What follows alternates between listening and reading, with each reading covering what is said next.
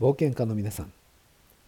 今日も久しぶりの残業でスープに肉団子を2つ入れていますか？さて新しい言語が発表されてからちょうど24時間になります。これまで全然関心がなくてもう西暦だけだけにすればいいじゃんと実は心の底から本気で思っていたんですが次の言語を聞いてみるともう平成を全部水に流してしまった方がいいんじゃないかというような解放感みたいなのを感じるようになってきました。ジャーナリストの佐々木俊直さんも同じように書いていましたね、えー、平成はですねバブルの頂点から始まって転落の一途で日本人だけではもうニッチもサッチもいかなくなってしまってついに移民国家として外国人労働者を正式に受け入れるというところまでやってきました。今日4月1日がまさにその日なわけです。江戸時代の硬直した徳川時代ではニッチもサッチもいかなくなって鎖国が終わり明治になって文明開化したようにですね新しい令和の時代もこの第二の開国によって生まれ変わってほしいと思っています。そこで重要になるのが前例を踏襲するのは単なる劣化であるというごく当たり前の考えです。これだけ変化が早い時代なんですから前と同じことをしていたらそれは劣化以外の何者でもないんです。例えば今回の新元号の発表を例にとってみましょう。前回は平成と筆で書いた文字を後に総理大臣になった小渕恵三官房長官がテレビに向けました。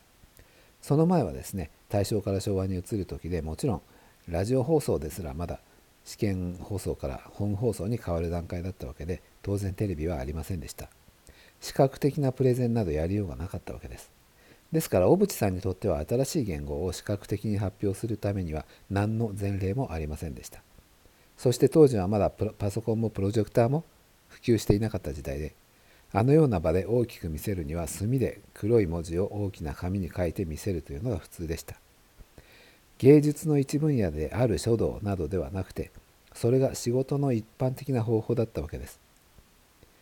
平成に入ってから10年以上経ってもまだプロジェクターが1台200万円以上していたことを考えるとですねスティーブ・ジョブズのようなプレゼンプレゼンがあの時代にできたはずもありません。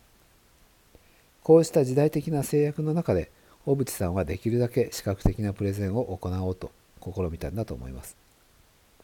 そして僕が非常に落胆を感じてしまったのは今回の令和の発表がまるで小渕さんの平成の発表の録画を再生でもしているかのような何の進歩も見られない形式だったことです。メディア自体はテレビだけではなく Facebook や Twitter や Instagram ニコニコ生放中継などのソーシャルメディアが入って首相官邸もそれを主導していましたからそこは大きな進歩だったと思います。しかしあの発表はやはり何らかのプレゼンソフトなどがあってしかるべきだったのではないでしょうか。特に発表の後半の「梅は狂然の子を開き」とかですね。僕のような人間だって文字がないと全くイメージできませんから若い人には全く何が何だかわからなかったんじゃないでしょうか。言語を発表する時には墨で書いた文字を額に入れて官房長官がカメラマンに見せるというのは伝統でも何でもありません。平成の発表の時にはその時代としては最も最先端の方法でプレゼンをしたんです。その唯一の例を参考にしてプロジェクターもプレゼンソフトも及している31年後に全く同じ形式を踏襲するというのはまさに劣化に他なりません。何百年も前からやっていることならともかく前回に一度だけやったに過ぎないことを踏襲するのは伝統でも何でもないんです。時代というのは常に前に進んでいかなければならないものです。僕たちは今やちょんまげをしていないし学校でも明治時代のように石板に石筆で書き取りをしたりはしていませんよね。そして紙の時代ももう終わりを告げようとしています。石板と石筆の時代を卒業したように僕たちは平成という時代を卒業しなければいけません。分かりやすいようにあえて単純化して言うと少なくとも教育で ICT を使うという面においては日本はもうこれ以上落ちることができないところまで落ちてしまっているのですから変化なら何でもいいんです。